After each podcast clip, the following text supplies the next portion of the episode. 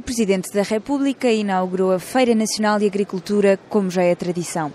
E aproveita para deixar um recado a todos os governantes que, convidados ou não, devem vir a esta feira. Eu, naturalmente, fui convidado e cá estaria sempre. Estive quando era líder da oposição, estive quando não tinha nenhuma função política, estive praticamente sempre como Presidente da República.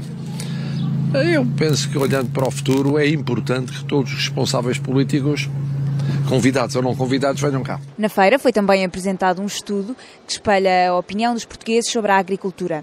E Marcelo Rebelo de Sousa mostra-se contente com a atenção dos portugueses para o setor. É um bom, é um, é um bom símbolo, esse é um bom sinal Muita gente podia pensar que as pessoas estão a viver com problemas, com a inflação, com isto, com aquilo, com aquilo, e diziam, a agricultura não é importante. Sobre o futuro, Marcelo Rebelo de Sousa diz que os portugueses estão otimistas, mas exigentes. Estão otimistas quanto ao futuro e exigentes quanto à utilização dos fundos europeus. Este estudo mostra que 67% dos portugueses consideram mau ou muito mau o trabalho que o governo tem feito pelo setor agrícola.